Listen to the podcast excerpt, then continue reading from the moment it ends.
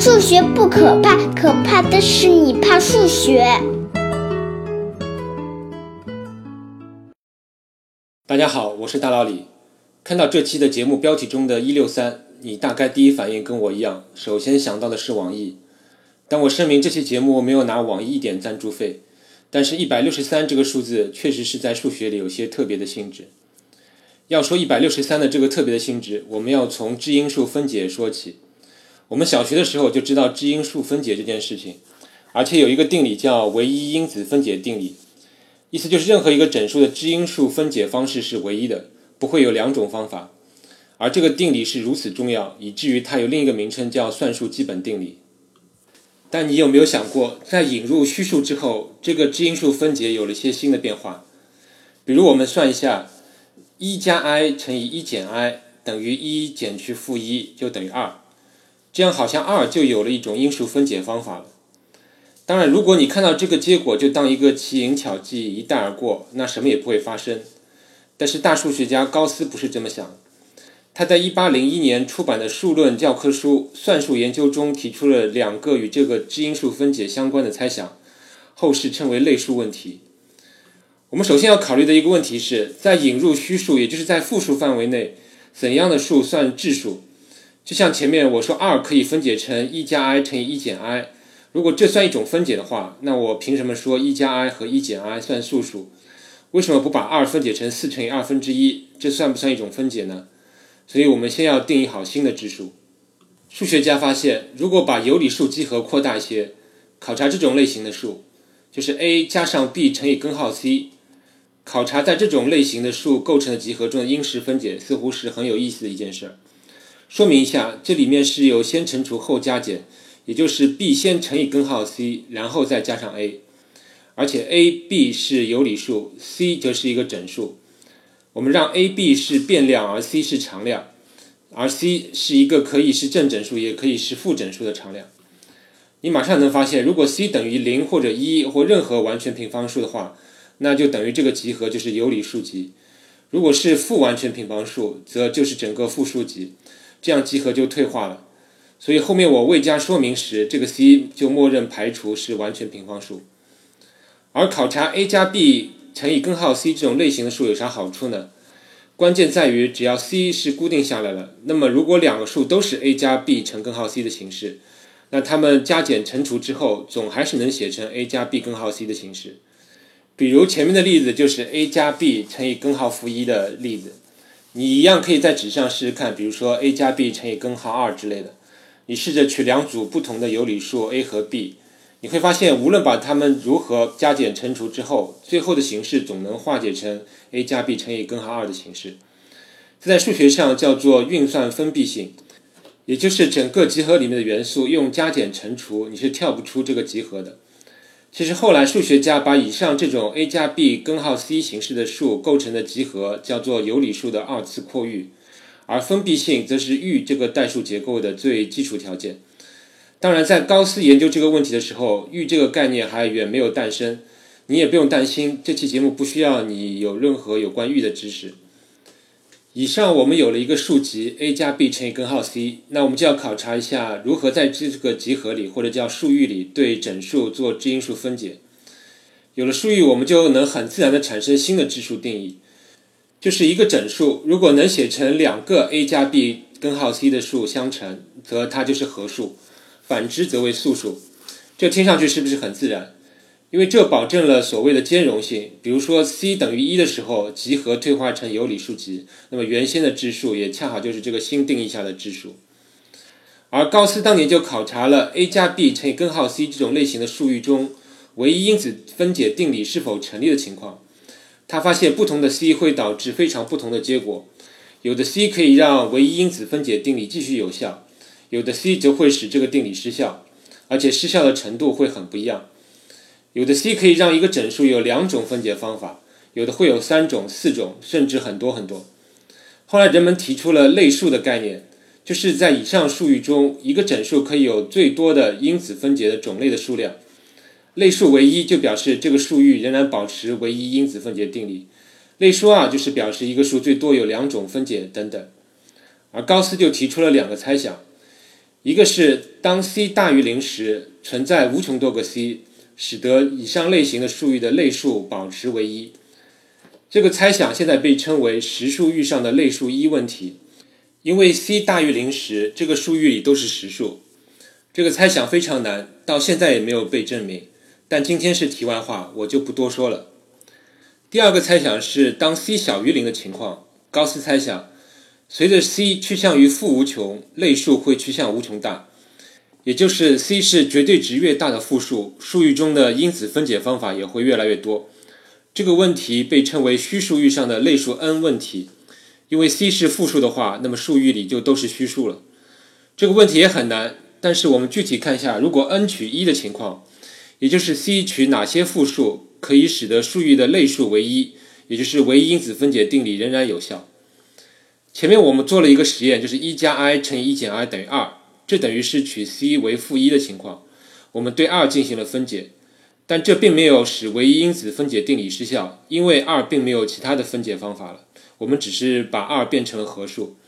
你再多做几次实验，你会发现 c 取负一，唯一因子分解定理似乎总是成立的。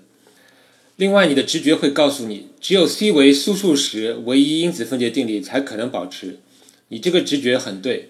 但是 c 为素数并不是保持唯一因子分解定理成立的充分条件。比如 c 取负五。你会发现，一减去根号负五乘以一加上根号负五等于一减负五等于六，而六又等于二乘以三，这样六就有两种分解方式了，唯一因子分解定理失效了。这样一下子就有了一个有趣的问题：c 取哪些数可以使得唯一因子分解定理继续有效呢？这个问题其实进展是相当缓慢的。第一个突破是到一九一八年，德国数学家埃里希赫克证明了。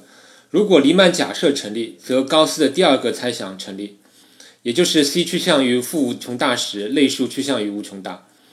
到了1934年，英国数学家莫代尔和德国数学家汉斯·哈尔布隆证明了，如果黎曼假设不成立，则高斯的第二个猜想成立。这下你一下子发现了一个神奇的情况：不管黎曼假设成不成立，高斯的这个猜想都成立，所以等于高斯的第二个猜想就被证明了。现在它被称为艾里希赫克莫代尔哈尔布隆定理，这大概是数学中绝无仅有的一个重要命题的证明方式，就是证明了如果 A 成立则 B 成立，如果 A 不成立则 B 也成立，所以 B 总是成立的。但我们还是不知道 A 到底是成还是不成立。但是以上还不是有关类数唯一的问题，但既然 c 小于零时，类数是趋向于负无穷。所以我们知道，只能有有限多个整数 c 使得类数为一。哈尔布隆和另一位数学家林福特在一九三四年证明了最多只能有十个整数 c 使得类数为一，而且他们已经确定的发现了九个，这九个数是负一、负二、负三、负七、负十一、负十九、负四十三、负六十七和负一百六十三。这里一百六十三这个数字终于出现了。现在的问题就是有没有这第十个数使得类数还是一呢？这里面有一个戏剧化的故事。在一九五二年，一个德国的六十岁的电气工程师库特黑格纳发表了一篇论文，宣称证明了没有第十个整数 c，也就是以上九个整数就是全部使得类数为一的负整数，这等于就是解决了虚数域上的类数一问题。但是由于他本职是电气工程师，所以他的论文不太被重视。而一些数学家看了他的论文之后，又发现有一些明显的漏洞，所以数学家认为他的证明不成立。又过了十四年，到一九六七年，英国的艾伦贝克和美国的哈罗德史塔克完整的给出了数学家接受的一个类数一问题就是九个整数的证明。他们此后还因此获得了菲尔兹奖。但史塔克之后在审阅黑格纳的证明时，惊奇的发现黑格纳的证明其实是不错的。虽然里面有些漏洞，但都是可以填补的，而且他的证明思路跟他自己本人呢是很相像的。但是到一九六七年时，黑格纳已经去世两年，人们为了纪念他，把类数一问题的证明称为史塔克黑格纳定理，并且把那九个使得唯一因子分解定理在虚数域上继续有效的九个数称为黑格纳数。所以一百六十三就是最大的黑格纳数。史塔克本人也说这是一件很让人遗憾的事。就是一个人的荣誉死后才能得到，但好在我们最终还是给了黑格纳一些补偿。一百六十三这个数字的特殊含义，大家应该是清楚了，就是 a 加 b 乘以根号负一百六十三这样的术语中，唯一因子分解定理仍然有效，而且没有更大的复数能够保持这个性质。而黑格纳数还有一些好玩的性质，比如 n 平方加 n 加四十一这个表达式能够产生非常多的素数，而它的判别式正好是负一百六十三。而最好玩的是这样一个，就是 e 的派乘以根号一百六十三。这个数虽然底数和指数都是无理数，但计算的结果是如此接近整数。我可以给大家念一下它的小数点后的情况，就是点九九九九九九九九九九九九二五等等，也就是小数点后有十二个九。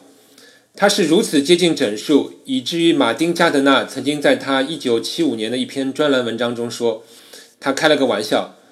说数学家已经证明了 e 的派乘以根号一百六十三次方是一个整数，而且拉马努金曾经对此做过猜想。后来马丁加德纳承认这只是开玩笑，但是要精确计算这个数小数点后的位数，已经远远超出当年计算机的计算能力。即使现在你随便掏个科学计算器出来，输入 e 的派乘以根号一百六十三次方，它也只能回答你约等于二点六二五三乘以十的十七次方之类。你想这个数的整数部分就有十八位，而小数点后有十二个九，你要计算出它小数点后第十三位，你需要多大精度的 e 和派还有根号一百六十三的值才能算？当然，你可以改用级数展开式来算，但仍然十分复杂。其实我们现在能够知道它小数点后那么多位的精确数字不是死算出来的，而是利用这个数的其他数学性质方法去算的。而以上这个数如此接近整数也不是巧合，其实是与之前的类数一问题是有十分精深的联系的。这种数被称为净整数，也是一个很有意思的话题，以后有机会再聊。以上这个净整数现在被称为拉马努金整数，但其实这个数最早是一八五九年赫密特发现的，但人们觉得这个数字的风格太像拉马努金的风格了，所以就叫它拉马努金常数。好了，以上终于讲完了一百六十三的特别之处。其实类数问题是数论中最为艰深的领域之一。以上我们只说了虚数二次域上的类数一问题，还有类数二问题、类数三问题等等，还有实数二次域的类数问题没有解决，还有三次域、四次域以及各种数域里其实都有类数问题。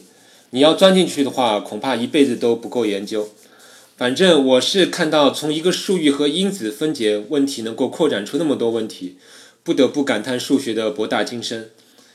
另外需要指出，这个问题与费马大定理十分相关。历史上很多人声称他们证明了费马大定理，但他们很多都不自觉地在超过有理数范围内默认唯一因子分解定理成立，从而犯下了错误。可以说，唯一因子分解定理是证明费马大定理时的第一个大的陷阱。好了，今天聊的差不多了。我相信你下次看到一六三这个数，你不光能想到网易。还能想到它是最大的黑格纳数和拉马努金常数的一部分。让我们下期再见。